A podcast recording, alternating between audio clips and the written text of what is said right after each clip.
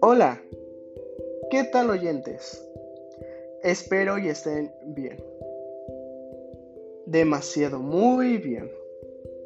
Mi nombre es José Armando Vázquez Ábalos y el día de hoy hablaremos de un pensador y científico importante en el campo de la filosofía.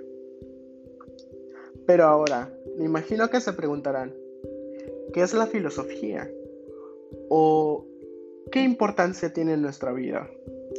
Pues aquí les responderé. La filosofía es una disciplina del conjunto de reflexiones y conocimientos que estudia la esencia y los fines de las cosas. La filosofía nos permite elaborarnos una serie de preguntas y buscar nosotros mismos nuestras propias respuestas existenciales, que suelen ser que ya, ya gracias a la filosofía llegaron a conclusiones, que gracias a ellos fueron evolucionando teorías. El hombre solitario es una bestia o un dios. Aristóteles. El día de hoy hablaremos del filósofo y científico Aristóteles. Pero, ¿acaso ustedes saben quién es? O más bien, ¿quién fue Aristóteles? ¿No? Bueno, Aristóteles alumno prodigio del gran pensador Platón, siendo el primer hombre del Renacimiento, aunque ya había escrito anteriormente sobre la ética, biología y entre otros temas. Aristóteles nació en esta gira en 384 a.C. Lamentablemente sus padres murieron cuando él era aún muy joven, siendo su único pilar su hermano mayor. A los 17 años fue mandado a la Academia, escuela fundada por Platón. Fue ahí donde Aristóteles aprendió del gran pensador que fue Platón, siendo Aristóteles uno de los mejores alumnos durante 20 larguísimos años. La gran diferencia de forma de pensar de Aristóteles y Platón era lo que decidía que Aristóteles no sería el sucesor de Platón en la academia, si algún día Platón llegara a faltar. Pues Aristóteles creía que el conocimiento se obtendría aún más teniendo la experimentación con objetos reales. Mientras tanto, Platón creía que el verdadero conocimiento se podría dar mediante la razón. Llegó el tiempo en que Platón murió, pero como era de esperarse y todos lo habían dicho, Aristóteles no decidió quedarse con la academia, pero prefirió regresar a Macedonia y se convirtió en el tutor de Alejandro Magno, hijo del rey Filipo II. Ahora, queridos oyentes, se preguntarán, ¿quién es Alejandro Magno. ¿Y por qué es importante nuestra historia y por qué lo mencionamos? Pues Alejandro Magno fue uno de los alumnos prodigios que fueron más resaltadores en la historia de Aristóteles. Y Alejandro Magno fue un prodigio en el campo de batalla que muchos dicen que fue gracias a las enseñanzas de Aristóteles. Alejandro Magno tenía un poderoso ejército que lo llevó al límite, al límite de su conquista. Así pudo conquistar un imperio que empezaba desde el Mediterráneo occidental hasta la India. Ese personaje fue uno de los más poderosos y temido por muchos también conocido como el rey de las cuatro partes del mundo.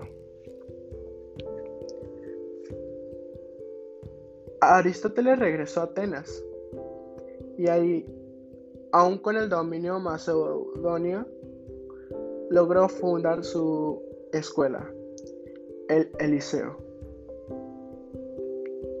Aristóteles solía pensar y salir a reflexionar mientras paseaba, a lo que sus estudiantes lo seguían en todo el trayecto.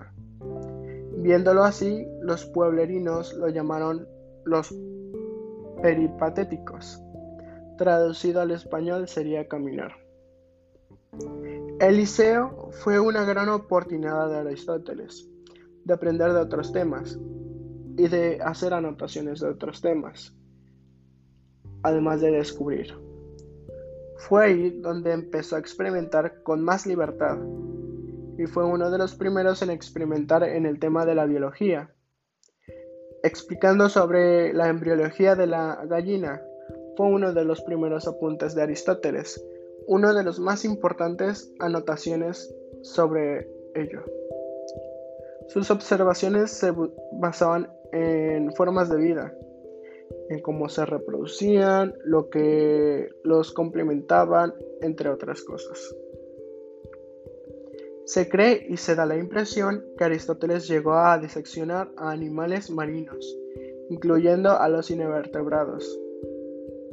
Aristóteles describe al ser humano como un ser social, siendo caracterizado como primordial que es la organización.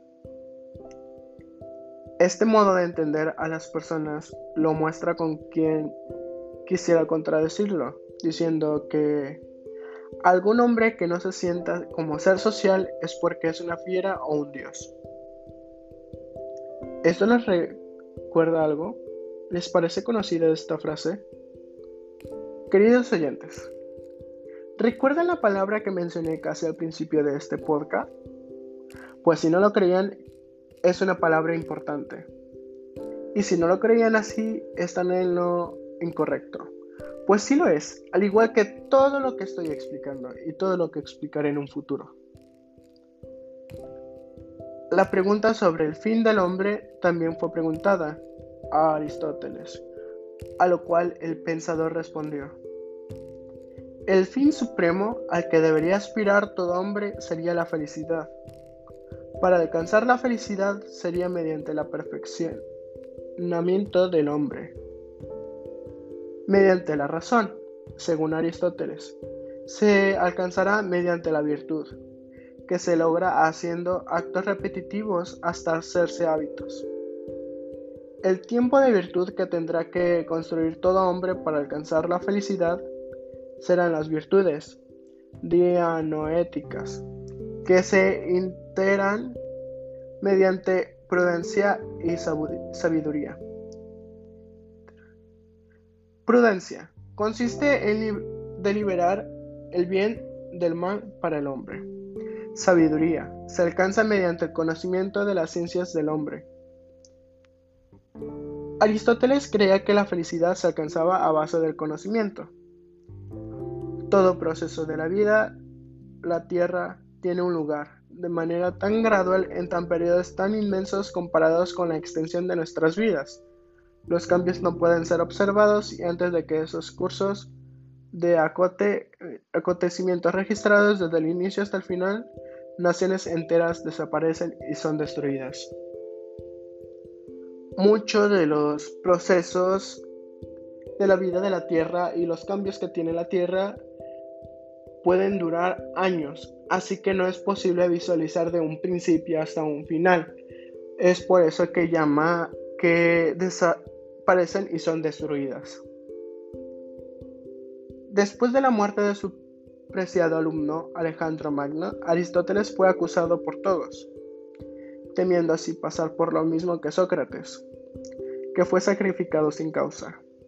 Aristóteles se dirigió a Calcis, donde al poco tiempo falleció a la edad de 62 años.